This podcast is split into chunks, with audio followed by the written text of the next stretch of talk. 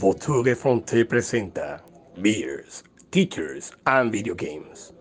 Una charla sobre videojuegos y la vida, influenciada por la cebada, la docencia y la amistad.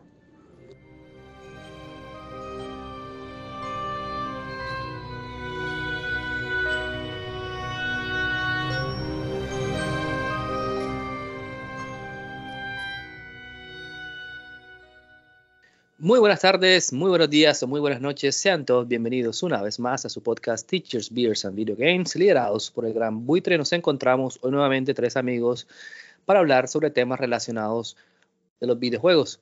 Eh, hoy pues con un, tema eh, que ya lo han tocado en muchas otras partes, pero queremos dar nuestra eh, versión de lo que para nosotros una charla acá sobre los indies. Eh, pero antes de, eso, pues saludar a mis amigos. Ronald, ¿cómo estás? Hola, Yesid. Eh, bien, bien, bien. Aquí pues tratando de combatir el sueño, ya aquí casi a las 12 de la noche en, en, territorio belga y bueno, haciendo el sacrificio de, de, mantenerme despierto para poder hablar con ustedes, pero bueno, con la, con la energía positiva de que salga, salga un buen episodio en el día de hoy. Y no, no, no te preocupes, no te vayas a dormir. Eh, Daniel Lora, de Barranquilla, ¿cómo estás? Saludo mi gente barranquillera, saludo mi gente belga, saludo mi gente estadounidense, saludo acá desde Soledad. Acá también haciendo un gran esfuerzo por no dormirme. No, mentira, mentira, mentira. Acá apenas son las 5 y 42 de la tarde, así que todo bien, todo bien. Eh, yo, Jessy Rodríguez, desde acá, de West Colombia, en Carolina del Sur, también lo saluda. Eh, ya ha entrado el otoño, ya estamos aquí parados con la hora de Colombia. Son las 5 y 40 ahora mismo acá y ya pues ya está todo oscuro y para ya se viene entrando el, el, invierno. Pero bueno, no venimos a hablar del clima, sino venimos a hablar de, de videojuegos. Eh, señores, ¿qué están tomando hoy? Daneris. Yo estoy tomándome una Heineken, recordando mis días inolvidables en Europa. Genial, deliciosa cerveza. Daneris se fue dos días para Europa y ha ido hablando europeo. Pero me venís, me venís a decir a mí que entonces. Ya se cree mejor que todo. El Hostia, me habéis, tomado, me habéis dicho que no soy europeo. Ronald, ¿qué andas tomando? Listo, yo tomo eras para no desentonar en el día de hoy. Eh, vamos a, estoy tomando una, una Somersby, que es como una especie de sidra con sabor a, a ¿cómo se llama? Aranda, arándano, creo que es el nombre de la fruta en, en español, un arándano. Entonces aquí, pues, algo suave para no, para no, no levantarme con dolor de cabeza mañana. esa es como la, la, águila light de allá en Bélgica. Es, el, es el, la edad, la edad, la edad. Se puede tomar algo fuerte porque ya al día siguiente, ¡ay, que le guayado! bueno, eh, bueno, yo por mi parte también hoy vuelvo a engañarlos. La verdad es que no estoy tomando. Eh, de hecho, me acabo de tomar un, café. Le dije acá a los muchachos que me esperaran un momento porque vengo del colegio. Ayer, ayer tuvimos un evento casi hasta las 8 de la noche. Y ya estaba cansado me tomo una cerveza ahora y, quedo ya. Imagínate, hasta las 8 de la noche y ya está cansado. y tenemos un compromiso. No, tú sabes que acá ya. Cuando Esta juventud hoy en día no sirve para nada. Ya, ya cuando uno se acostumbra al tercer mundo, pues ya, ya hasta las horas le, le van cambiando. Antes ya, pues. Ah, bueno, aquí estamos, que, que es lo importante. Em, bueno, eh, saludar a todos los que también nos escuchan. Eh, gracias por todo ese el esfuerzo que hacen, sea para, para quedarse un rato para escuchar a estos tres profesores que hablando sobre videojuegos. Y nada, un saludo eh, y sigan pues eh, ahí, ahí estamos, no, no queremos dejar que se vaya el podcast y aquí estamos en pie de lucha con sueño, con café, desde soledad, pero, aquí estamos. mira cómo lo dice, desde soledad como si fuese una vaina mala. pero si el mismo Adri que vive allá yo, yo, yo vivo, yo vivo. ¿eh? Ahí no soy vivo. Canaria soledeño. aprovechando saludos. Eh, un saludo muy especial, un saludo muy especial. Allá a, la señorita Diana que nos está escuchando en estos momentos. Un besote. Allá de, España. y también un saludo especial al señor Leopoldino, que es que dentro de poco también está de cumpleaños. Así que un abrazo acá. Y que, de, y que nuevamente. de soledad. Número uno, fan número uno. Eh, bueno, señores, eh, ya bromas aparte, vamos a ponernos serios, entre comillas. Ronald, ¿a qué has estado jugando? Por ahí te vimos que estabas jugando algo ahora antes de entrar al podcast. Sí, sí, eh, para serle sincero, esta semana eh, ha sido buena para, para, el, para el Ronald jugador porque he retomado el control. Eh, yo creo que alguna vez hace un par de, de, episodios, no sé, que realmente se traduce a un par de meses, les había comentado que quería hacer mi trofeo número, número 100, que, que fuese ese trofeo de The Witcher, pasarme otra vez la historia completa y sacar el platino. Pero, pero imagínense, me puse a jugar con Rafa. Rafa, me, eh, Rafa estuvo, Rafa, mi hijo, estuvo, estuvo enfermo en la casa, se duró como una semana y media aquí, pues enfermo. Y cada vez que venía del trabajo me decía, papi, todo el día aquí aburrido, por favor juega conmigo. Y entonces comencé a jugar con él uno de los juegos de Lego, que, que son los que le gustan mucho a él y yo también los disfruto bastante. Y ahí le comenzó. Los de, los de Lego, sí. Así que de, Witcher, pero de Lego. No, no hay. Ah, no, no, no, este todavía no existe, todavía no, no, no, no, lo han hecho. Estoy esperándolo también. Y entonces le comenzamos a dar un juego, creo que son como de héroes de DC, de así como Superman, la Mujer Maravilla y todo. Y entonces comenzamos a darle cada, cada noche después que llegaba del trabajo, le daba al juego de, de Lego con él y, y, ahí dándole, dándole, alcancé mi trofeo número 100. Entonces, ah. sí, 100 trofeos, imagínense. Un, un, un, trayecto bastante largo y arduoso, creo que desde el 2013 o 14 que comencé con, con esa tarea pero ya tengo mi trofeo número 100. No fue el, del Witcher, que era el que, con el que quería pues celebrar ese, e, ese, ese milestone, como se dice en inglés, pero, pero, pero bueno, ahí estoy y sobre todo que lo disfruté bastante porque jugué con, jugando con, con Rafa. Pero puede, pero puede ser el trofeo número 101 de una nueva etapa. Sí, sí, no, de todas maneras, exacto. Ahora que, que, que, escuché el sonidito nuevamente del platino, otra vez como que se me encendió la llamita, como que, oh, los platinos, de pronto me tocaría otra vez volverme a, a, a enviciar para, para, conseguir los platinos. Y ahora otra vez, entonces, como les dije, retomé el control, estoy jugando otra vez el Baldur's Gate. Ayer lo jugué hasta tarde, lo disfruté bastante. Eh, incluso no quería soltar el control, pero bueno, obviamente las obligaciones llaman. Y eh, también comencé a jugar un juego de, de Fórmula 1 que vino gratis con el, con el Xbox eh, Game Pass, el Fórmula 1 Manager, algo así. Y también le estaba dedicando un par de horitas a ese juego. Entonces he estado retomando el control y bueno, esperemos que, que, no termine ahí, esperemos que de aquí a que termine el año de pronto aparezca otro platino por ahí en mi, en mi arsenal. No, es muy, muy especial, eh, aunque los jugadores hardcore te dirán que, que, has traicionado por pasarte de Witcher a jugar un Lego, pero lo jugaste cuando dijo y eso creo que, que, lo hace especial. Entonces, sí, claro. una, porque vengan 200 platinum eh, más. Totalmente. Yo, yo, Sí, yo, sí, que, yo, yo, que tengo uno y estoy más orgulloso, no, no. Daenerys, ¿a qué has estado jugando?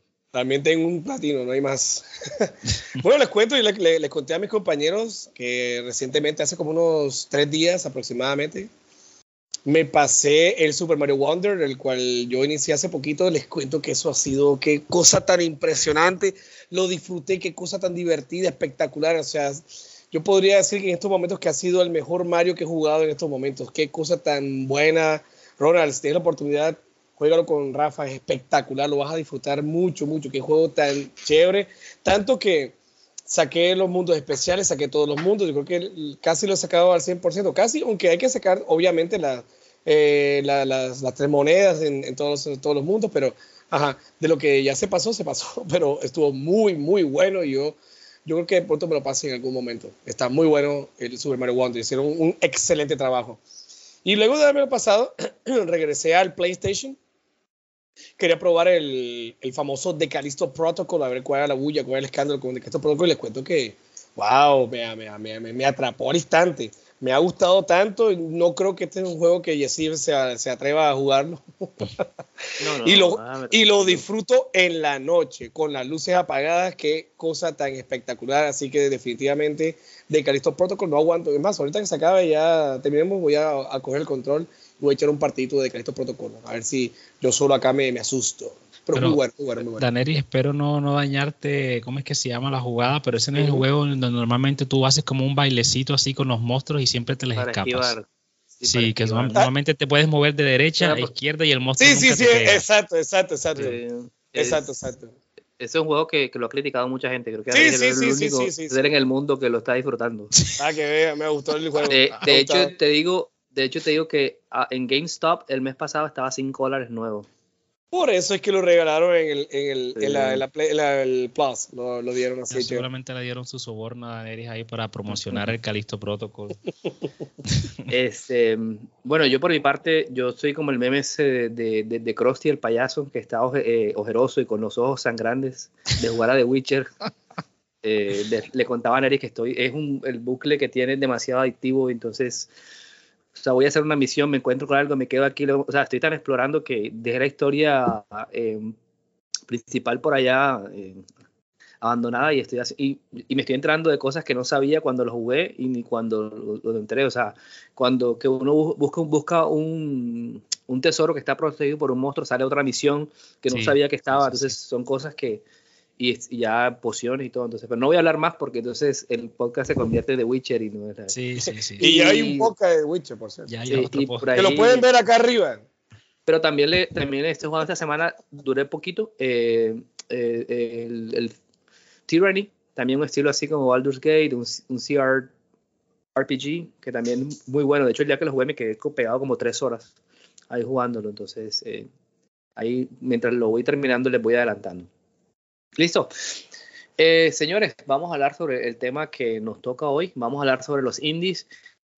Antemano decirle a la gente que aquí no vamos a, a descubrir o a investigar qué es un indie, de qué trata, porque no, no, no, no queremos, ya es un tema que, que se ha tocado, de simplemente hablar de experiencias personales sobre toda nuestra edad. Ya, sa- ya ustedes saben que estamos bordeando eh, ya la, la tercera edad, entonces, La decrepitud. eh, sí, por ahí, sí.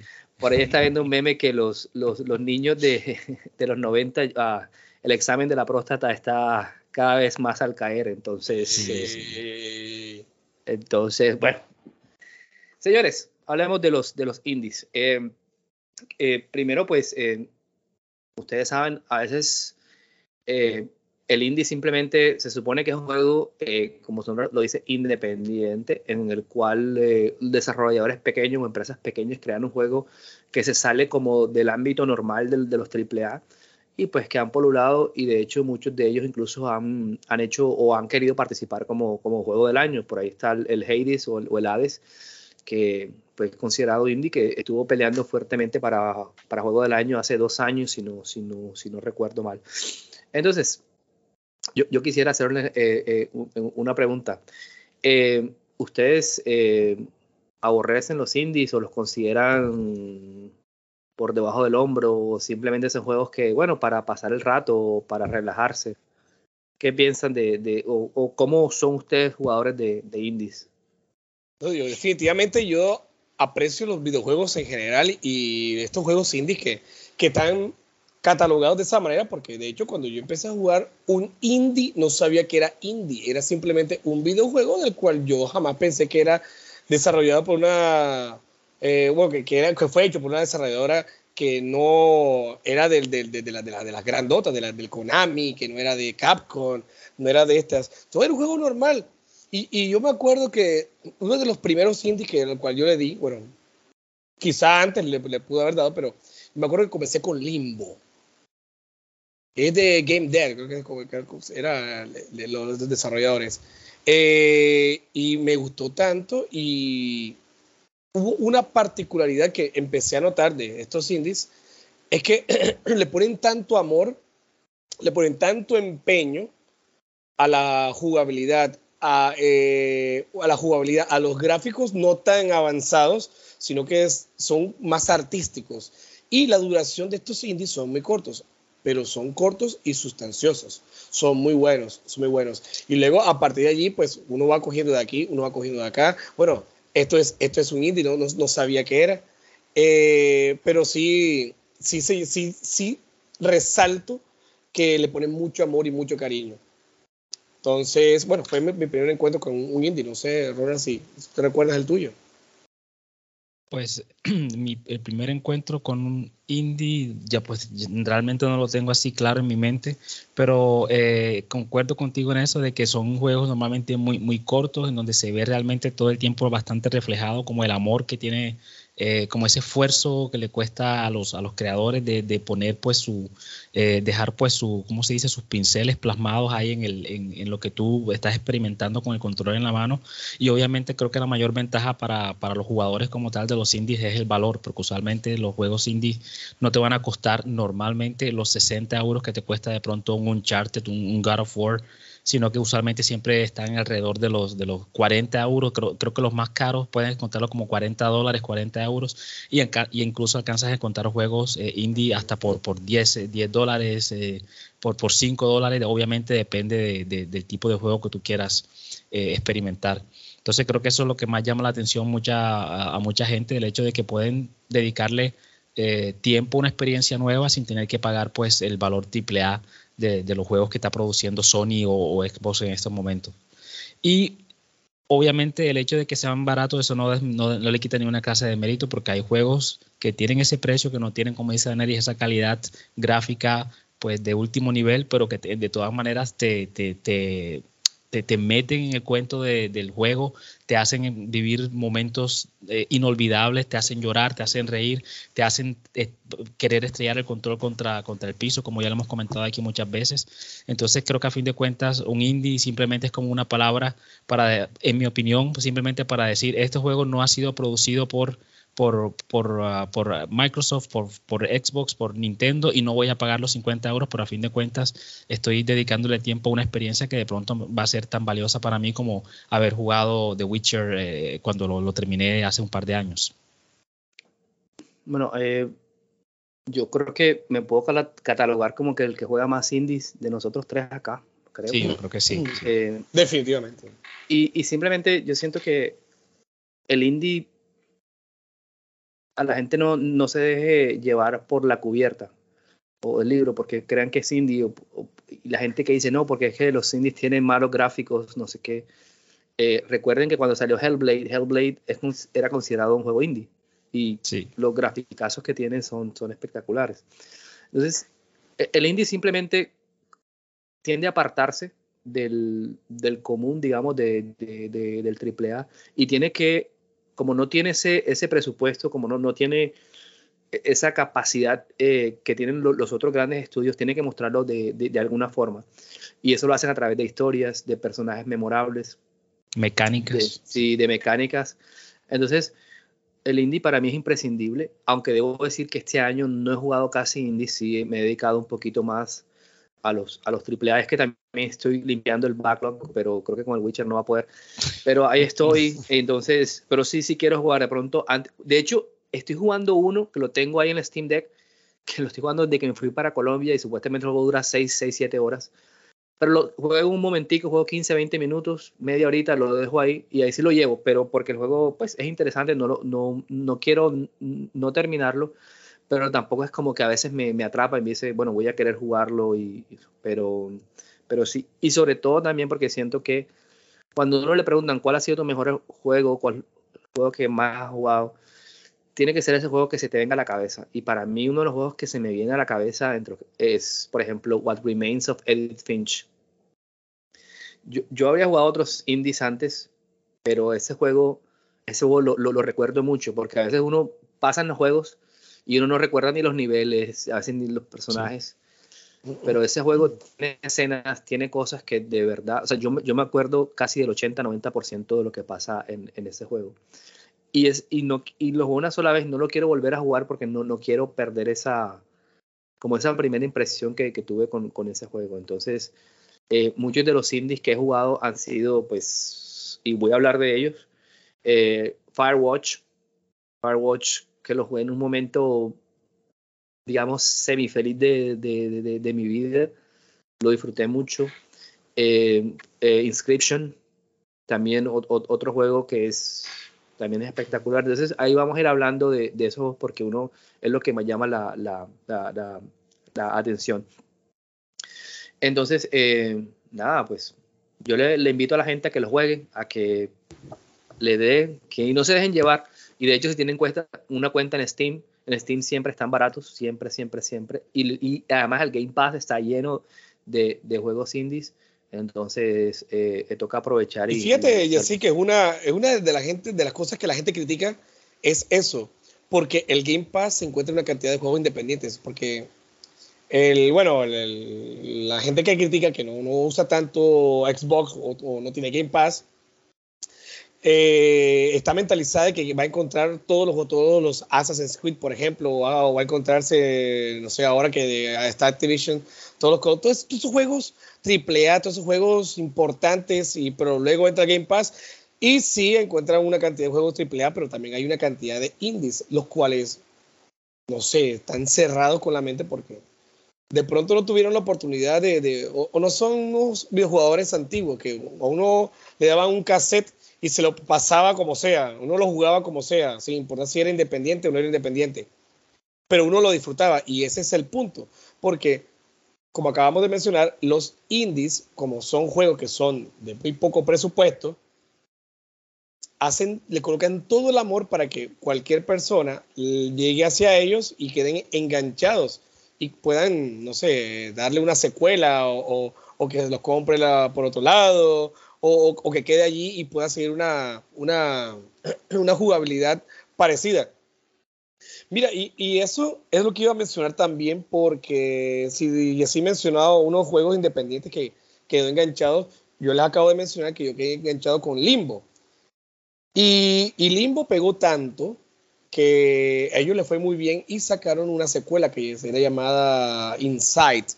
La misma, la misma mecánica, pero con un- una historia mucho más, no sé, no, sabría cómo, cómo describirla, una historia mucho más densa, podría decir, densa y o hasta filosófica. Pero enganché total, enganché total, tanto que cuando salió, me acuerdo que Little Nightmares, que también es otro, otro juego indie, el 1 y el 2, bueno, el 1 vez pasado el 1, eh, tienen ese tono oscuro, tono de terror, que, que me encanta mucho. Y no sé, buscando, sigo buscando más juegos de ese estilo. Pero fíjense cómo enganchan a la gente con la jugabilidad y con los gráficos tan simples, sencillos, pero a la vez muy llamativos. Sí, es, dale, Ronald. No, yo creo que lo que dice Aneris, el, Game Pass, si lo estás pagando de todas maneras, yo creo que es la- la mejor manera, como la mejor excusa que tienes para decir, bueno, me acabo de terminar por lo menos el Starfield, he visto a todos los humanos en ese mundo con los ojos muertos, ahora quiero una experiencia completamente diferente. Con los ojos de pescado helado. Exacto, sí, los ojos de tiburón. Ya los he visto en diferentes planetas, en diferentes eh, galaxias con los ojos de tiburón. Entonces ahora de pronto vamos a buscarme otra experiencia completamente diferente. Y bueno, y si está incluido en el Game Pass, no tengo que pagar nada aparte, simplemente tomar algo, algo que llame la atención, de pronto dejarse guiar un poco por, por el, el- ¿cómo se dice? Por el, el- el- el- fondo, no, el fondo, ¿no? ¿Cómo se dice? La, la portada, sí, la portada. Y de pronto si ve que lo, lo- eh, es usualmente lo que hago yo, si veo que la portada tiene algo que me, que me captura, yo digo, bueno, vamos a darle la oportunidad a este juego. Yo lo que sí recomiendo, y sobre todo en personas que ya están en la edad que estamos nosotros, que supongo que es la mayoría de nuestra audiencia, o, o por lo menos esperamos que muchos de nuestros oyentes también estén en nuestra edad, es que, exacto, cuando intenten un juego como estos indie, y, y bueno, si ven que desde el principio el juego pues tiene una calidad que deja mucho que desear, simplemente darle la vuelta a la página y buscar otra cosa que jugar, porque obviamente nosotros no estamos ya en una edad en la que podemos dedicarle una cantidad enorme de tiempo a tratar de descubrir, a ver dónde está la esencia del juego. Entonces simplemente intenta el juego, si después de, no sé, 10 minutos se da cuenta de que no es realmente lo que estaba esperando, simplemente páselo y bueno, ahí está el Game Pass, ahí va a encontrar otra experiencia diferente porque así como lo vamos a mostrar, creo que esa es la parte que viene ahora en el episodio de simplemente demostrar cuáles han sido nuestras experiencias inolvidables con los indies. También hay que aclarar que hay muchos estudios independientes o hay muchas personas que simplemente desde su casa con un computador crean juegos, pero a veces también yo digo que no por falta de imaginación ni por falta de talento, sino más bien por falta de recursos. También han creado algunos juegos que, tienen una muy mala fama y que usualmente pues nos dejan, no, no, realmente como jugador a veces nos dejan como con la, con la boca abierta, como de qué manera esto es, es posible que alguien esté pagando para jugar esto que estoy viendo en pantalla. Entonces los juegos indies tienen obviamente pues sus, sus, eh, sus, eh, sus, ejemplos extraordinarios, pero por lo menos cada vez que hay una, una, una venta con PlayStation y hay la, la, venta juegos a partir de 5 euros, yo creo que hay como unos 300 o 400 eh, juegos disponibles y cuando te vas a mirar a ver las, las, eh, las reviews, las reseñas, te das cuenta de que son juegos que ni siquiera vale la pena jugarlos porque tienen una cantidad de, Y, eso, de y te glitches. digo, Ronald, y en el Nintendo Switch es aún peor. En el store del Switch hay una cantidad de juegos indies de un dólar, dos dólares que... Exactamente. eh, sí, o sea, eso también es que... Ahora que Dale, dice dale. Yesid, eh, vi un juego que es una vil copia, una vil copia de The Last of Us. Yo sé que The Last of... Se, se llama así en serio. The The Last Us of of Last. The Us of Una, Last. una vaina así. y, y- y hay una niña que se parece a Ellie y hay un man igualito, a, pero sin barba, a, a Joe. Ah, pero la misma vaina, pero un indie. la misma- y vale eh, un dólar, un euro. de hecho, ahora que, The ahora, que, ahora que dices eso, también eh, eh, hay uno de como de Dead Stranding, pero se llama, o, o así un nombre también, de Strand, algo vaina así, donde es una vaina que caen pescados del, del, del, del cielo. que es- Mojarra, es, acá una, mojarra. sí, es una cosa súper loca. Entonces, barbul. eh. Un barbul. Bueno, señores, eh, quiero preguntarles, háblenme Barbul de- Stranding. háblenme de- háblenme de sus mejores indies. Bueno, yo puedo comenzar enseguida, aprovechando que ya estoy aquí, pues, eh, eh, pues encendido. Yo, pues, una de las, de las, creo que de las primeras experiencias con, con indie que tuve yo eh, ya hace, digamos que, no sé, seis años, siete años, cuando tenía mi, PlayStation Vita, fue creo que uno de los primeros juegos que, que alcancé a jugar ahí, que tenía pues esa, esa, ese sello como, como independiente, y se trataba de Hotline Miami. Para los que no saben Hotline Mia- eh, de qué se trata Hotline Miami, es un juego de disparos. Es, pues normalmente tú eres como un, criminal, eh, o por lo menos eso es lo que tu historia te hace creer. Tú eres un, criminal que te van dando misiones y tienes que pues hacer las misiones, eh, matar a una cantidad de gente o conseguir un- un paquete y traérselo de vuelta pues a tu jefe.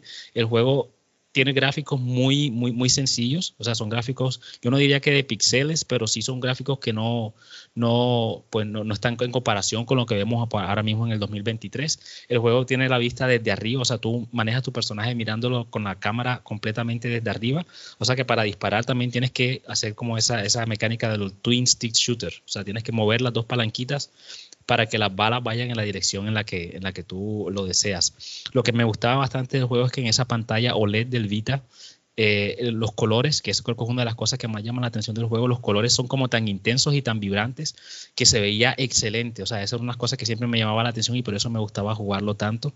Y además de eso, la música.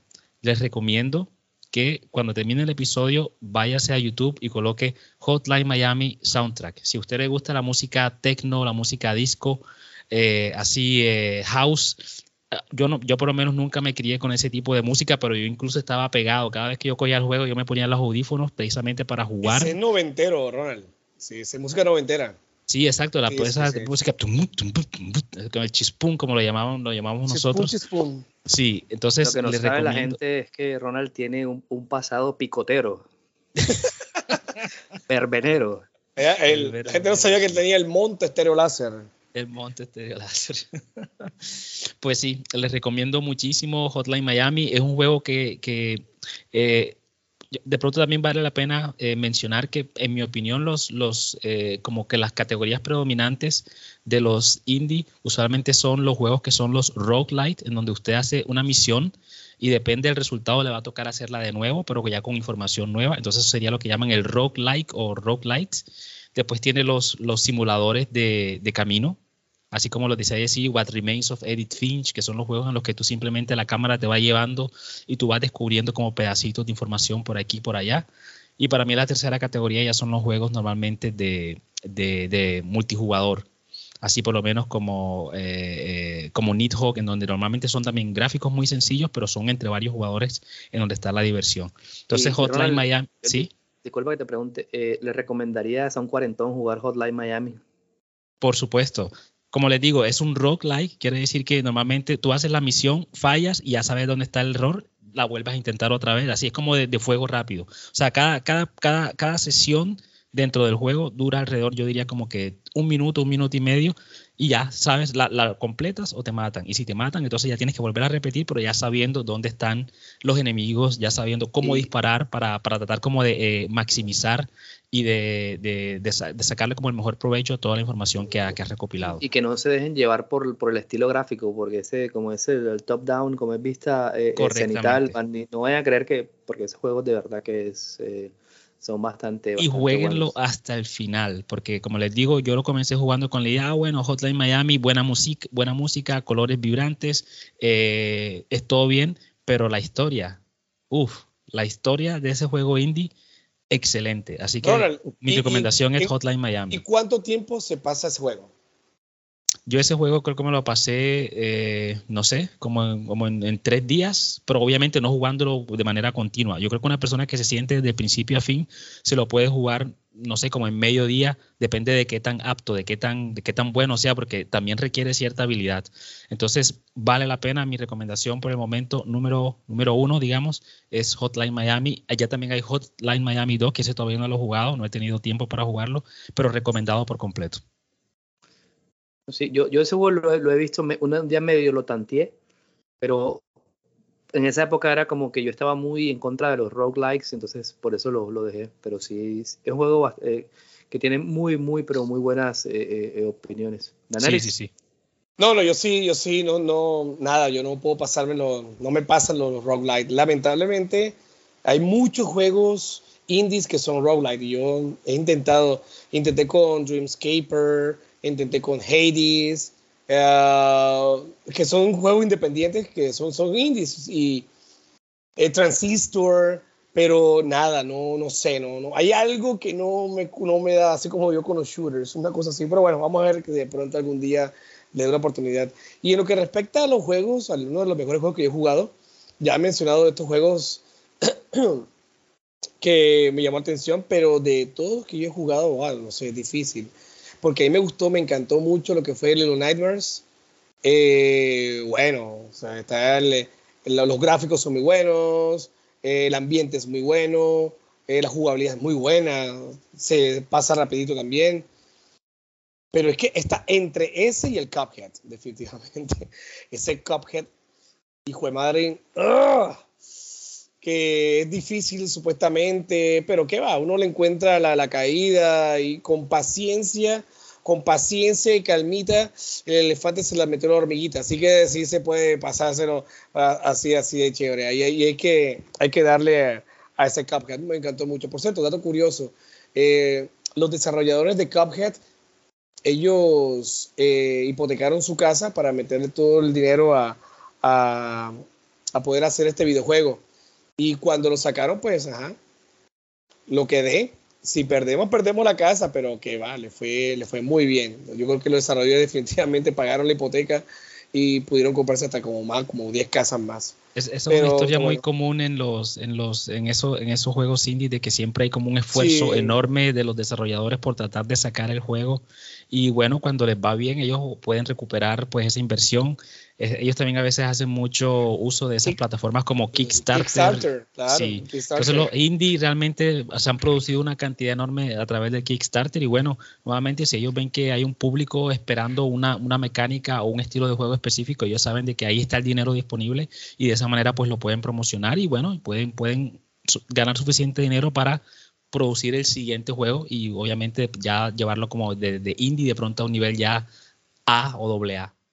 Sí, es también lo que el, de Stardew Valley, también eh, yo me leí el libro donde, bueno, describen varios juegos, este de Jason Schreier, eh, y él, a él, él, lo apoyó, la, la, esposa trabajaba mientras él se quedaba eh, pues desarrollando el juego, y de hecho también tuvo algún trabajo, ahí, pero él dice que muchas veces, o no quería terminar el juego, pero así le dio, le dio y ahora pues Stardew Valley es eh, uno de los grandes juegos eh, de, del mundo, de los que más ha vendido y la gente todavía lo, lo, sigue jugando porque es, se parece a, un em, Animal Crossing, pero obviamente pixelado y todo, pero dicen que, que es muy, de hecho pues me gustaría jugarlo algún día y nada, así como dices tú Ronald, muchos de los estudios indie tienen que hacer algo eh, pero esas son las historias felices, los que llegan. Claro.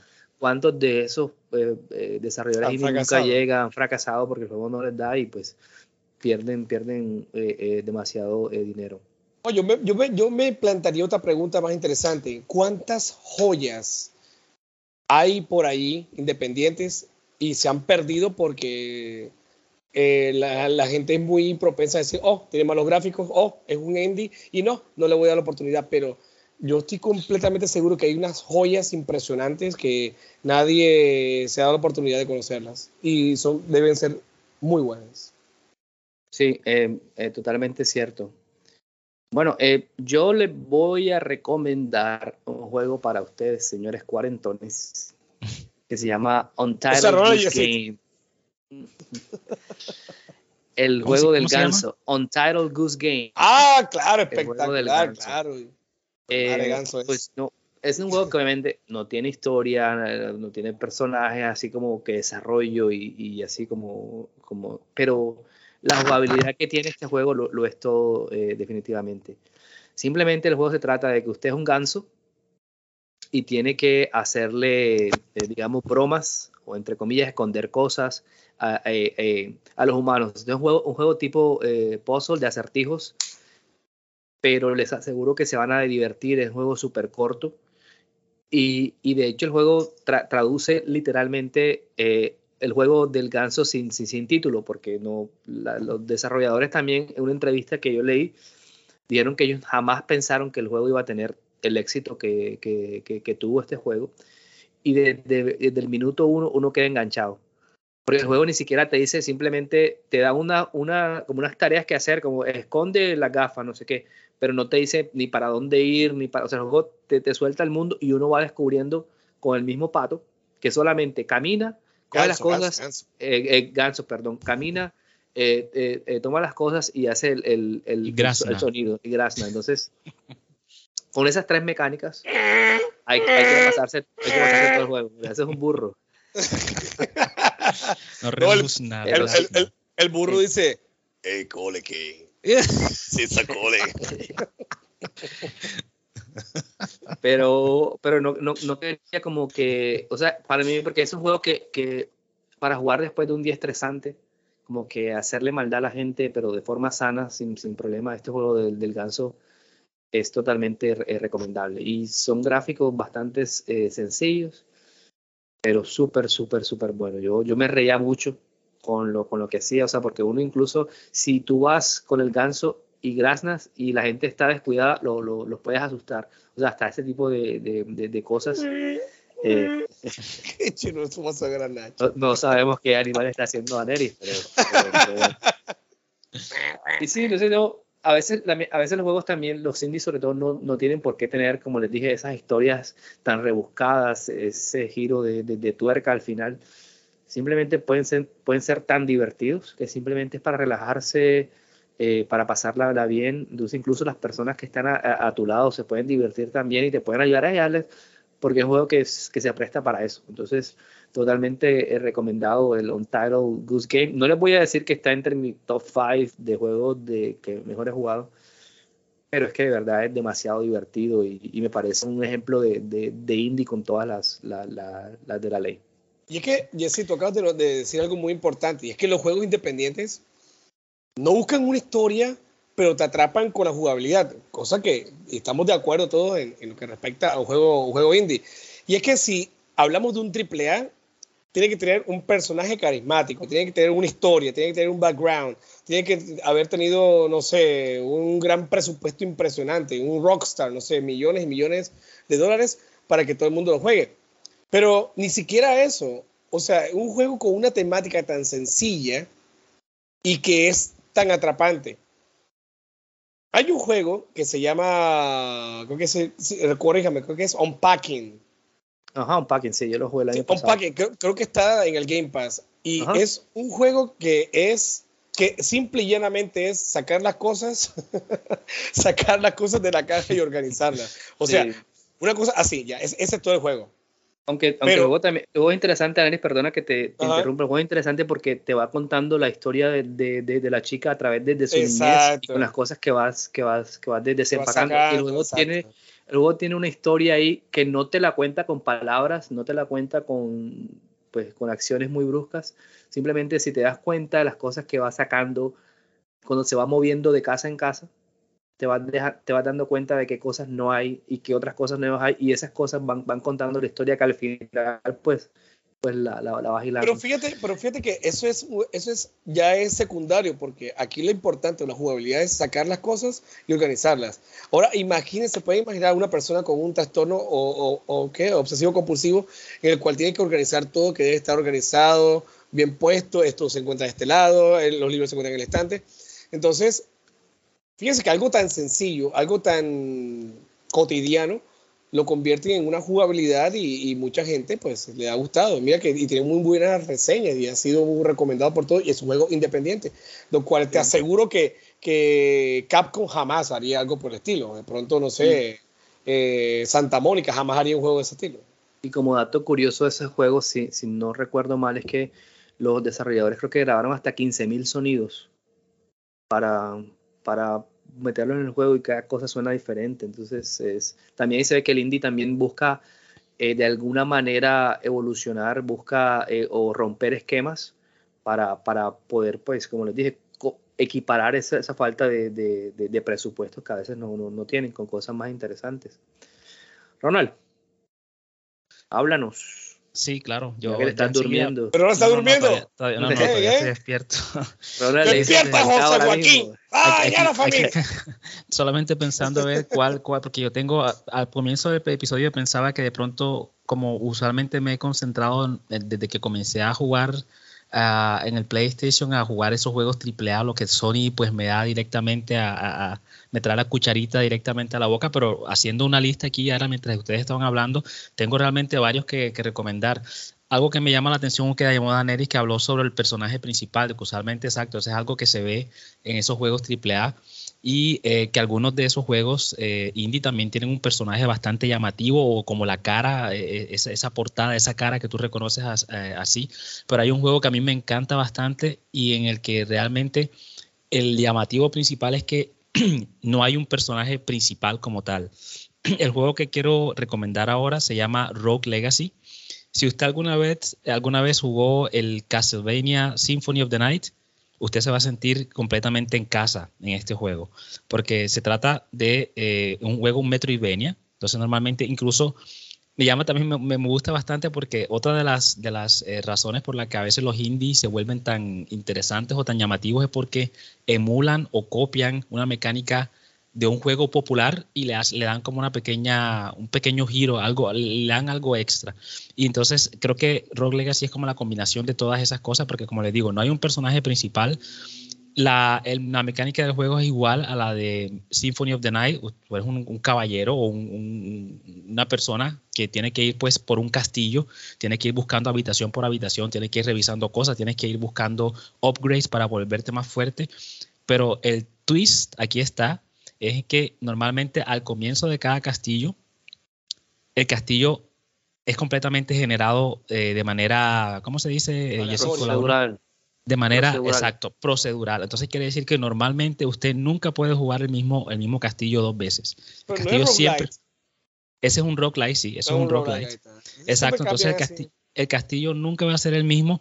Si usted quiere que el castillo sea el mismo, entonces tiene que pagar dinero. Entonces, obviamente, el dinero que tú coleccionas cuando vas jugando el juego, tú lo puedes utilizar para comprarte mejor armadura, mejores, mejores pistolas, mejores armas. Pero si tú dices, no, ya yo estoy cerca para pasarme el juego, porque el juego tiene un final y el, el- el- el jefe aparece en algún lugar del castillo, y si ya tú sabes dónde está el jefe y quieres matarlo, tú puedes decir, voy a invertirme dinero en hacer que el castillo me aparezca así igualito como lo dejé la vez pasada, pero entonces ya no puedo invertirle ese dinero en comprar las armas o la armadura que necesitaba. Entonces te pone a veces a pensar y eso hace que pues te, te diviertas bastante porque tienes que saber exacto qué voy a hacer ahora. Se trata de simplemente coleccionar dinero o de tratar de pasarme el juego, pero incluso si no alcanzas a matar al jefe final, tú puedes jugar ese juego por horas, por días, por años y sacarle y, diversión infinita, que creo que ya tengo un rato que no lo juego, pero ahora simplemente pensando en él me, da, me dan ganas de ir a aprender el PlayStation a tratar de jugarlo otra vez.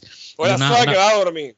y una ventaja que tienen este tipo de juegos indie eh, es que a veces los puedes encontrar en diferentes plataformas y los puedes, tienen esa, esa, esa modalidad de cross save, entonces que tú puedes jugarlo en el PlayStation y si ya se te, tienes ganas de ir a jugarlo de pronto en el computador, lo puedes jugar en el computador.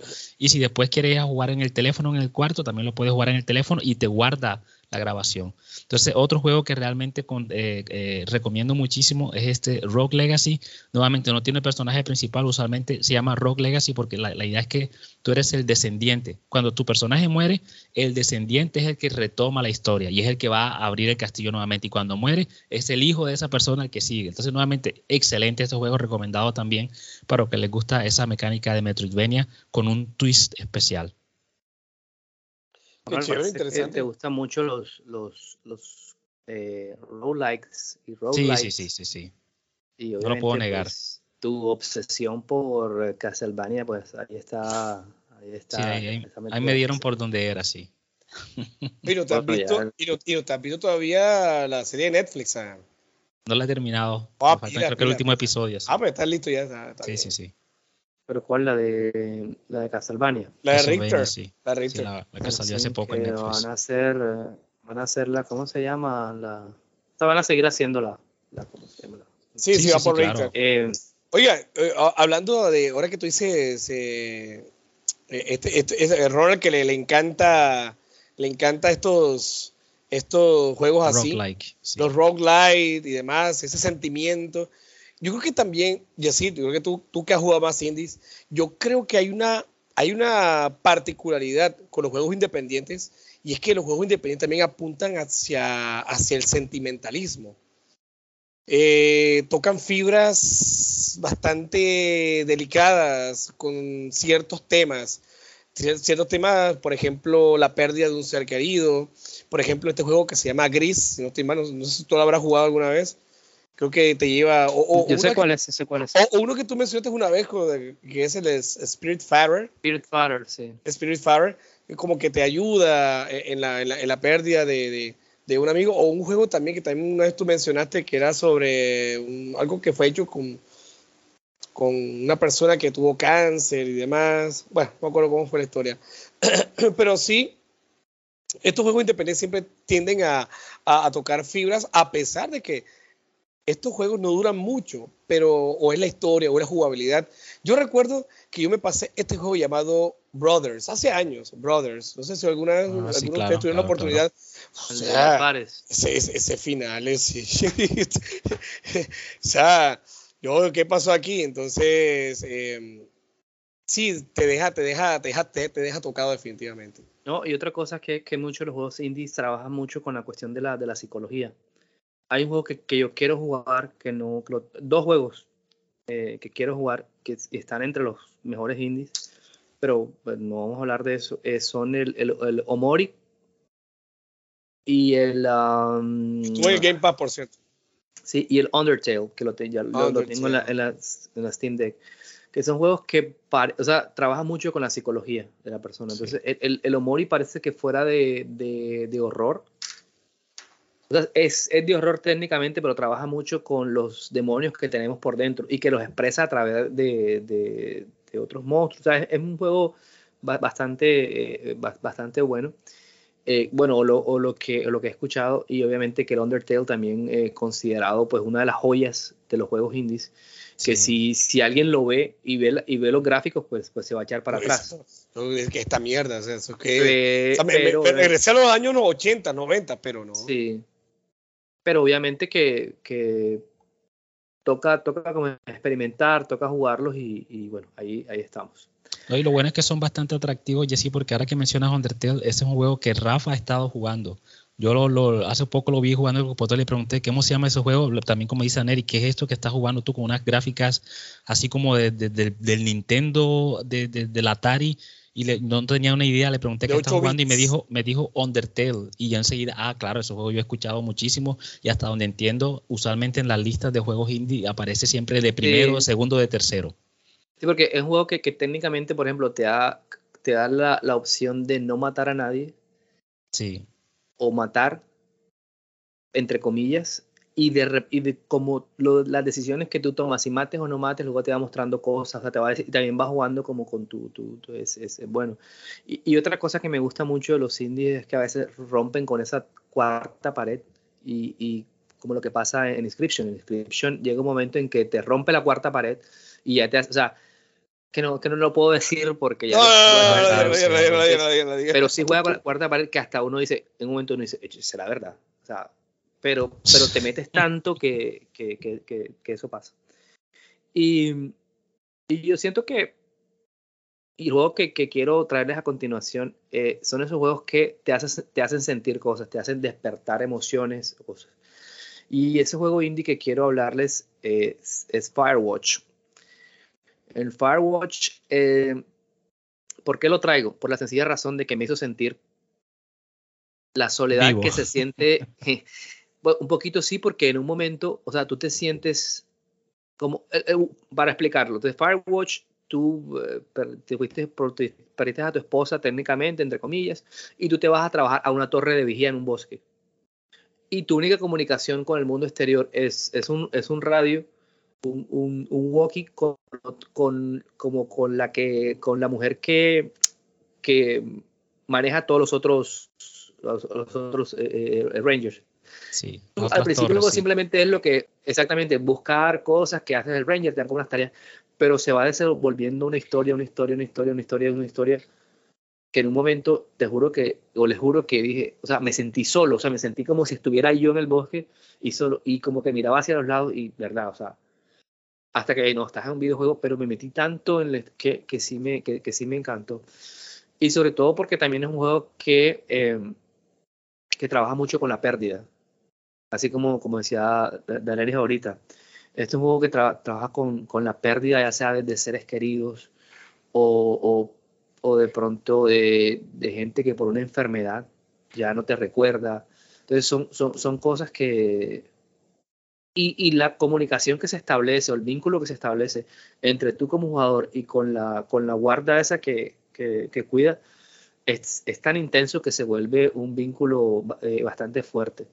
Entonces Firewatch para mí es de esos juegos que siempre voy a recordar porque a pesar de, de su jugabilidad, bueno, no, no, no, a pesar porque simplemente es un walking eh, eh, simulator, simulator sí, sí. Pero, pero vas eh, buscando pistas, vas haciendo cosas, incluso te permite tomar decisiones, o sea, uno cuando está con los, eh, hablando con los otros, tú puedes decir esta opción, esta, y depende de eso también se va, se va creando como, como un, aunque creo que el final, creo que tiene dos, tres finales, si no estoy mal, pero, pero sí es un juego bastante interesante y que es un misterio que hay que resolver. Y un misterio bueno, un misterio que te va a tener entregado. Misterioso. Sí. No, eh, ahora que lo mencionas también yo lo jugué y, y algo que he visto también mucho que, que apelan a este tipo de, de, juegos indie es eso como que te dan, te dan a, te aparentan que la historia tiene que ver como con fantasmas o como con espíritus y como dices tú mismo y decís, a fin de cuentas están tratando como de mirarte como, exacto, ¿qué tipo de persona eres tú? ¿Quién es el demonio realmente? Tú eres el demonio y bueno, vamos a ver cómo te ayudamos a, a identificar eso y tratar como de, de, de, que te vuelvas una mejor persona. Entonces, como tú mismo lo dices, ese Firewatch creo que exacto, te pone como ese misterio de que hay un, un, un monstruo escondido en el bosque, pero a fin de cuentas el monstruo, el monstruo no existe. El monstruo a fin de cuentas eres tú y de qué manera tú, exacto, interactúas con otras personas, cuáles son como tus prejuicios y lo demás. Entonces me gustó bastante Fire, eh, Firewatch por eso. Creo que otro también que se parece muchísimo a, a ese es Outlast, que también al principio te, te, venden la idea de que no, que estás en un, ese creo que es a la reversa, te hacen creer como que no, eso no, aquí no hay nada de monstruo, aquí son solamente personas eh, psicópatas que te están matando, pero a fin de cuentas al final si ves que viene como esa parte sobrenatural y me gustó también bastante esa historia que se vio en, en, en, en, uh, en Outlast, también lo recomiendo para las personas que, Vea, que no tienen miedo, que no tienen miedo. Eso, Robert, precisamente yo con ese Outlast, yo pensé que, o sea, no, no, la verdad nunca le he dado, de hecho lo tengo, pero nunca, o sea, yo pensé que era un juego de terror, juego así de, de jump scares, siempre pensé que era algo así. Sí, o sea, sí, porque tiene, esa, tiene esa, esa, mecánica de que la cámara apunta, o sea, es oscuridad completa y la cámara es la única fuente de luz y se te van acabando las baterías, entonces obviamente tienes que ir buscando baterías rápidamente. Y hay, estilo rec, creo. Exactamente. Y hay obviamente unas criaturas que te están persiguiendo, pero obviamente eso es lo que tú crees. Ah, el juego se trata simplemente de ir corriendo, escapándose de las criaturas, pero cuando vas jugando te van dando información. También es una especie de walking simulator. Te van dando información y después tú al final te das cuenta, oh, ok, esto no me lo estaba esperando y te queda una, una experiencia bastante, bastante buena. Pero ese no era el juego que quería promocionar, a pesar de que no me están pagando nada, el juego que quería promocionar, que creo que es como una una de las excepciones que se ven dentro de este campo indie es un juego de deportes y que es bastante popular. Y yo creo que hay muy poca gente que a estas alturas yo no lo haya jugado porque estuvo incluso gratis en PlayStation Plus hace unos años. Creo que incluso lo han regalado también en el Game Pass, en, también. en el Game Pass, en Steam. Y ya bueno, sé de hecho, ya sé cuál es que estás hablando, que combina carros a toda Ah, no, no, velocidad no, no. y también eh, un, un balón de fútbol. Y estoy hablando de Rocket League, que es un juego que yo también le dediqué una cantidad, un juego adictivo. Ronald, ese juego sí es divertido y Excelente. adictivo. Bueno, Sí, bueno, sí, bueno, sí, bueno, bueno. Yo ese juego hasta le saqué platino. Le- o sea, me gustó tanto que hasta le saqué platino. Yo me dediqué creo que por como por un mes completico a jugar Rocket League y me volví bastante bueno hasta que obviamente te das cuenta que siempre hay alguien mejor que tú y ya después ya lo dejé, lo dejé de Siempre hay un pero- chino que te gana. Sí, pero exacto, es fútbol con carros. Tienes que tratar de hacer piruetas para tratar de hacer el gol en, el arco con el arco contrario. Y los carros tienen diferentes, tienen diferentes skins. Tú puedes colocar el carro de Batman, puedes colocar el carro de Rápido y Furioso, puedes ponerle llantas grandes, llantas pequeñas. A fin de cuentas, todo eso solamente son como, como cosas cosméticas del juego. En la base completamente es fútbol con carros y el que haga más goles es el que gana al final de cuentas.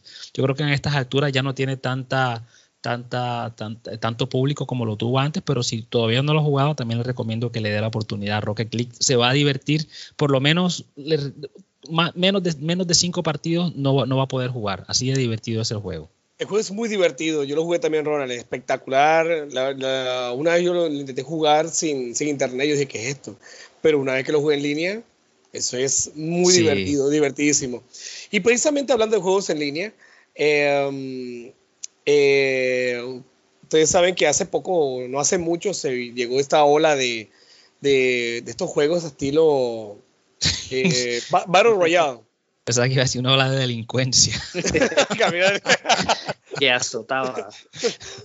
Hey, barro de hablar acá. Eh, ¡Que viene la delincuencia! No, bueno, yo le decía que. Yo le decía que eh, hubo una, una temporada en que todo era Battle Royale, todo era Battle Royale. Pero un Battle Royale de disparo, bueno, ustedes saben lo que, fue, lo que se fue el. el, el ¿Cómo es que es? Eh, PUBG. PUBG, PUBG, eh, Fortnite, entre otros. Pero lo fueron adaptando y no hubo una muy buena adaptación que, qué cosa tan impresionante. Yo, yo también me, me emperré con esto, que fue con el Fall Guys. Con el Fall Guys, Ah, claro, sí, yo me sí, acuerdo sí, que en esa época que Fall Guys había destronado a un juego, a un juego que en esa época también era, tri- era AAA, pero le fue tan bien a este Fall Guys que lo dejó tirado y todo el mundo estaba pegado con el Fall Guys. Y de hecho, todavía es la hora y todavía se sigue jugando Fall Guys. Un juego muy divertido, muy chévere, eh, estilo también eh, Battle Royale. Sí, Wipeout, así los que conocen ese programa Wipeout, así son Eh, como eh, cosas como deportivas, así tienen como eh, eh, desafíos que tienen que saltar, agarrarse de manijas y el último que llega al final, ese es el que gana, sí. Pero fíjate que siendo un independiente, destronó, se me pasa en estos momentos, voy a buscarlo, se me pasa completamente, cuando salieron al instante, y destronó completamente al AAA porque es que ese Sí, juego, sí, el Fall Guys, es, esa anécdota, sí, yo es extremadamente divertido y es muy bueno. Es más, cuando tengo yo la oportunidad, yo entro al Game Pass, entro, ta, ta, echo un partido, ah, ya perdí, oh, voy a- voy a- voy a- ah. creo que creo que una vez casi, creo que quedé como el segundo de tercero, pero nunca he podido ganar un, un- un partido de esos de, de Fall Guys, que es muy divertido. Recomendado, por cierto, a aquellos quienes que tengan el Game Pass, ahí, ahí se encuentra el Fall Guys o, o lo pueden adquirir en, en PC. Ah, yo lo compré en PC, me acuerdo. Lo compré en Steam, porque quería vivir esa experiencia, pero es muy divertido completamente. ¿no? Y yo recordar a la gente que eh, Minecraft empezó como un juego indie, para que la gente, para que no crean que Sí, sí, claro. pues, eh, pues también a veces hay, hay indies que se tropiezan con esa fama. Hay unos que lo mantienen, pues ya otros que, que, no, que no tanto. Y bueno, y también, bueno, no sé si considerarlos indie o no, no sé qué pero por ejemplo, están en todos los juegos que salen en, en Itch.io, eh, todos esos que se pueden jugar ahí por, por página web, que pues eh, hay mucha gente que los, que los juega. Yo, por, por ejemplo, no, no lo hago mucho, pero, pero también hay formas de jugarlo. Y sobre todo que muchos de los indies no, o sea, pueden correr en cualquier computador, pueden correr en, en cualquier equipo. Y la gente también tiene que, que pues, darles y, y, y, sin ningún problema. Eh, obviamente que hay muchos más indies, sobre todo, bueno, está el Hollow Knight, está el Celeste, pero el Celeste, bueno, eh, no sé si alguno de ustedes lo ha jugado, yo no he jugado ninguno de esos, pero también ah, es bueno recomendarlo, es bueno que la gente pues, pues lo juegue. No, yo sí puedo recomendar, ahora, ahora que lo menciona Yesid, el Hollow Knight.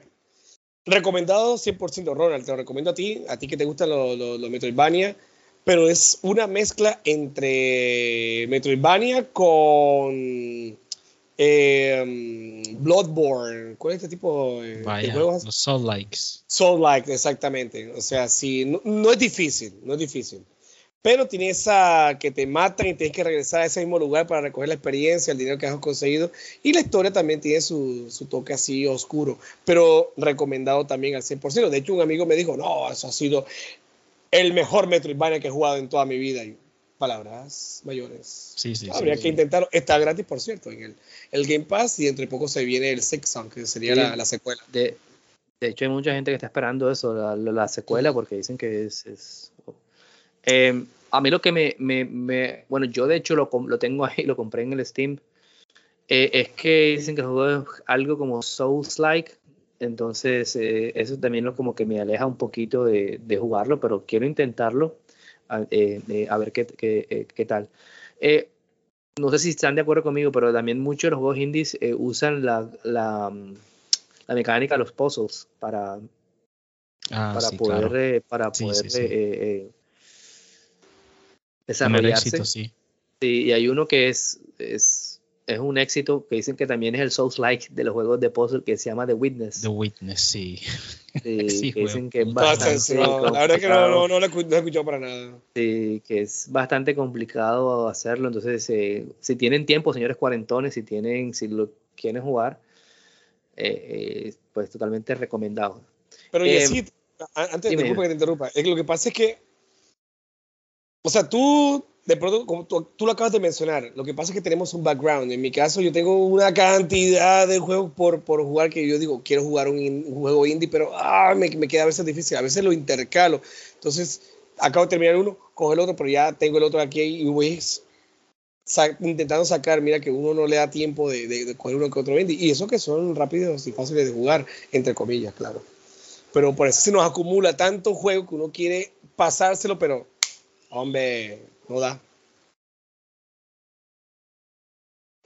Sí, eh, bueno, y, como decía, hace mucho, es mucho. Yo aquí, de, dentro de todo lo que hablamos del podcast, de que comenzamos no hoy, sino de antes, pues ya les he mencionado el Disco Elysium.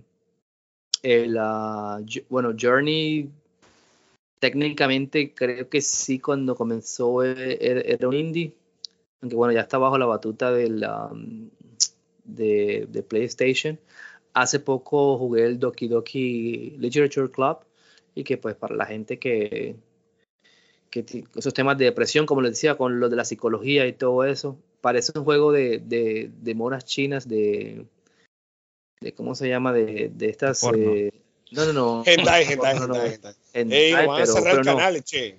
pero, pero trabaja otra cosa. Eh, bueno, también mencionarles Paper Please también, que es muy bueno, que tiene como Por 20 supuesto. finales también. Y como me quiero ir, como digo, no, no es que sean de los mejores juegos de la historia ni nada, pues, sino pues, de los que me han marcado. Eh, eh, Hair Story. Yo hablé de ese juego un poquito acá. Y Hair Story, a pesar de que no parezca un videojuego como tal, me parece más una aventura interactiva eh, multimedia. La mecánica que tiene de ir buscando videos, eh, uno pone uno, eh, uno, uno es un detective, entonces eh, entra a la, al- al- a la base de datos de la policía y empieza a poner palabras en el, en el buscador y la palabra te va mandando videos, y no reproduciendo videos y también es desentrañar un crimen que, que, que, que ocurrió. ¿Y por qué ese juego para mí me marcó? Porque es de los juegos que cuando se termina uno dice, Esto pasaba así, no sé qué, quiero ir a internet a ver qué piensa la gente de la teoría que tengo yo sobre el juego. Y pocos, pocos juegos en la vida me han hecho hacer eso. Y Hair Story lo, lo, lo, hizo. Entonces, hay gente que está en un bando, gente que está en el otro. Yo parece que estoy en el bando menos popular, pero que tiene como más asidero en las cuestiones de las... De las eh, pero aquí no se puede divulgar para no dañarles el, el No, juego. spoiler. Oye, sí, una pregunta, una pregunta. Ya que tú jugaste Her Story, que tú mencionas que era como una aventura interactiva, eh, Immortality, ¿también es parecido o, o es algo diferente? Sí, también. De, de hecho, eh, Immortality y, ¿cómo se llama el otro? Telling Lies, que es del mismo, Telling eh, Lies. el mismo, el mismo autor, también de videos de gente real. Eh, Immortality, que fue uno de los mejores juegos del año pasado. Lo iba a jugar en el Game Pass, o sea, lo había descargado y cuando lo fui a jugar ya me decía que ya lo habían quitado del, del, del Game Pass, el, el Immortality. El comprarlo. es de, de, de ah, Barlow. no. Es que ese es el problema, que, o sea, con comprar más de lo que ya tengo, y ya, o sea, esta Sí, semana sí, no, sí, sí. todas estas semanas no he querido comprar nada. Ah, Más duro que mojón de Robocop. Porque, no, es que tengo, uf, tengo bastante, bastantes juegos ahí en el, en el backlog, y como les digo, o sea, Sí, sí, sí. sí tengo así que es. tomar una decisión si soltar The Witcher o no, pero, pero bueno. Y, No lo sueltes, nada. no lo sueltes. Suéltalo, y bueno, y, suéltalo. a- y así como hacer unas Suéltalo. menciones, unas, unas menciones especiales a Super Hot, que también el juego gráficamente es más sencillos que se pueden eh, eh, imaginar, pero simplemente si usted se mueve, el juego se mueve, o sea, se mueve el mundo, se mueve el tiempo. Y es disparar, de matar, es, es espectacular, de verdad.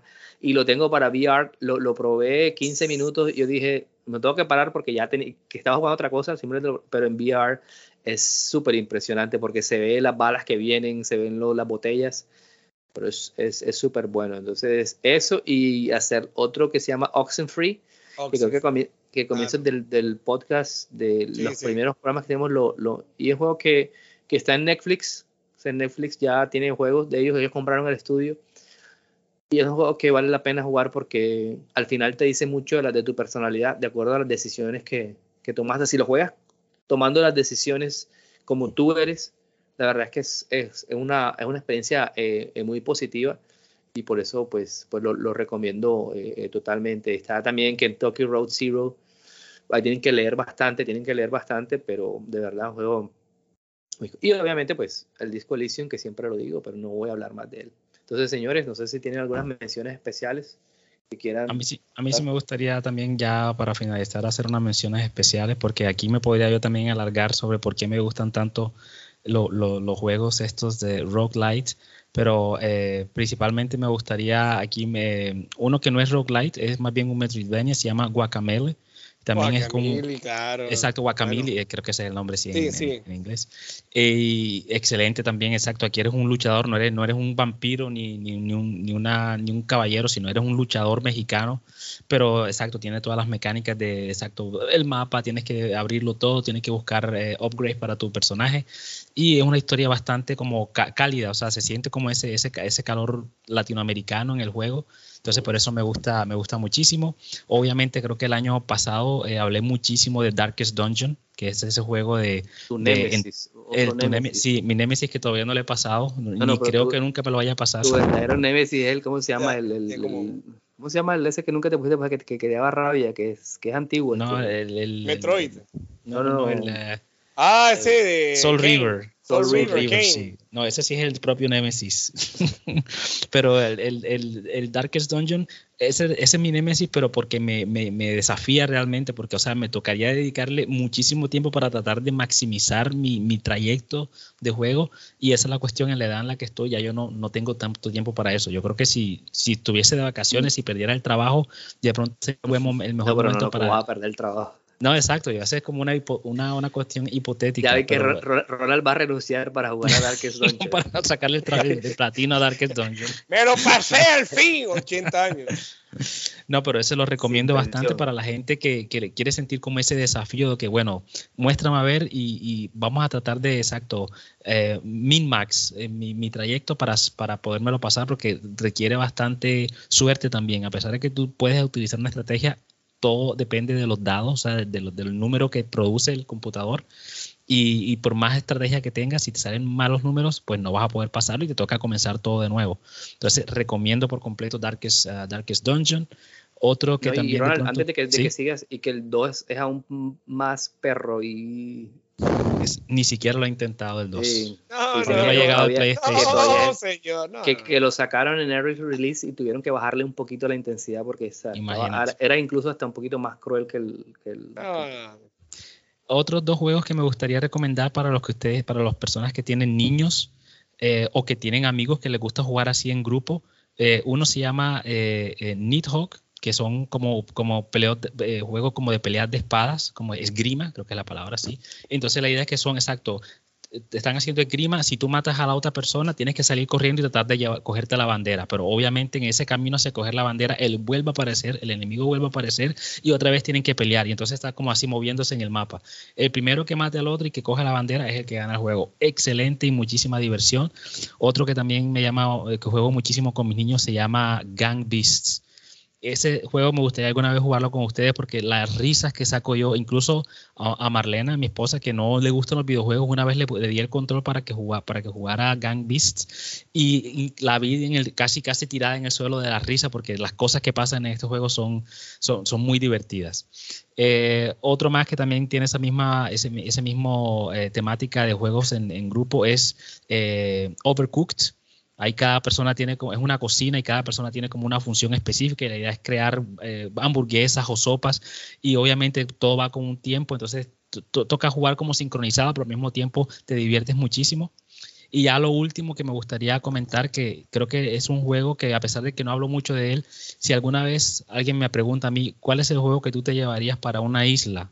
Si no tienes acceso a más nada, te puedes llevar un solo juego y te lo llevarías para una isla para jugar por siempre. Ese juego se llama Don't Starve. También es un roguelike, pero ese es un juego que tiene unas mecánicas de, de exacto tan, tan profundas que si tú no si tú no miras en internet, tú no vas a poder sacarle el mayor provecho a ese juego. Es un juego de sobrevivencia. Tienes que, como el nombre lo dice, don't starve, no te mueras de hambre. La idea es que tú no te mueras de hambre, tienes que buscar comida, tienes que buscar una casa, no te puedes morir de frío, pero hay tantas cosas que pasan, tantas criaturas que te pueden ayudar, tantas criaturas que te hacen daño. Excelente ese juego. Como le digo, no, no hablo tanto de él porque no lo juego tanto, porque en algún momento siento que me abruma tanto la información que me toca procesar, pero para las personas que tienen tiempo, nuevamente si están desocupados, dejen el trabajo, renuncien mañana y pónganse a jugar Don't Starve. Recomendado 100%.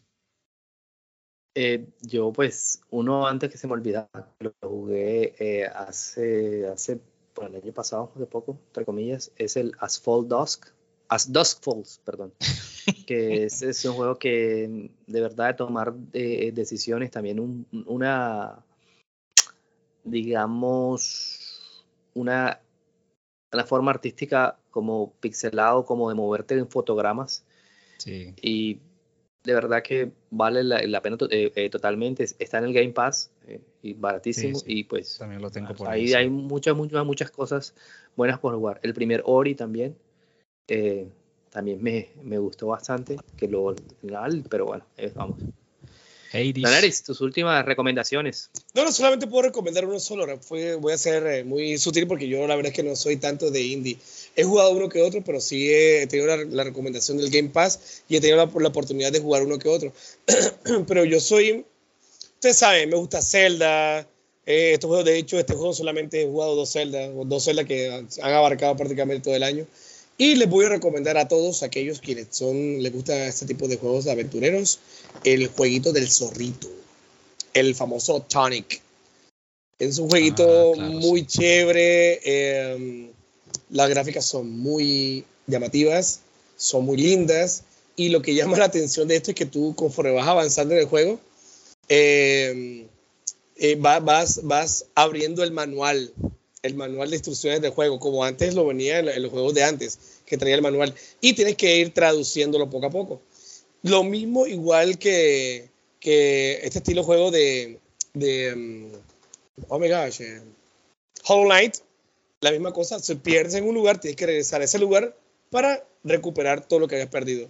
Y chévere porque tienes tu espada, tienes tu escudo, es un Zelda, pero antropomorfo. Entonces, recomendado, un zorrito, sí, el zorrito, como lo llamo yo. Recomendados a todos aquellos que les guste los juegos de aventura. Para, para, los zorros y las zorras. Bueno, entonces. ¡Zorro! Eh, este episodio de recomendaciones, de recomendaciones para para gente ya eh, middle age, gente adulta. Bueno, esperemos que les haya gustado, esperemos que puedan jugar y, y si algún, alguien quiere poner algún otro juego que no hayamos mencionado acá, pues eh, bienvenido sea ahí en los comentarios. Estamos para eso y bueno, creo que señores hemos llegado al final, ya Ronald está casi ya, sale el sol en Bélgica y Ronald todavía por acá. Entonces, nada, hay que, hay que ir despidiendo ya el, el, episodio. Bueno, yo, Jesse Rodríguez, desde acá, desde West Colombia, en Carolina del Sur, en los Estados Unidos, les mando un gran saludo, un gran abrazo, cuídense mucho, ya está llegando diciembre, cuiden la prima, eh, para que compren toda la, la, ropa que tienen que comprar. Entonces me despido, un abrazo y nos vemos en el próximo episodio. Ronald. Eh, yo sé que obviamente ya vamos saliendo, ya es hora de dormir no hablamos de noticias, pero me gustaría comentar esto y sobre todo haciendo como ese, ese contraste, estamos hablando de indies y lo que voy a comentar es en completamente la otra dirección. Se viene GTA 6. Ya viene por ahí el trailer en diciembre y ya me comenzó a salir esa saliva por el lado de la boca porque ese juego, Dios mío, o sea, el 5 todo, como lo viví de una manera tan especial y obviamente pues me motiva de pronto también a intentar el 6. Así que los que están eh, la expectativa, eh, lo siento, I feel you, I feel you y bueno, esperemos que pronto tengamos un poco más de información y que de pronto ya a esta temporada en el año que viene estemos jugando el GTA 6. Me despido de ustedes también, hasta la próxima. Bueno, y aprovechando de que estamos despidiendo con noticias, me despido con una excelente noticia de parte de Nintendo. Se viene la película de Zelda.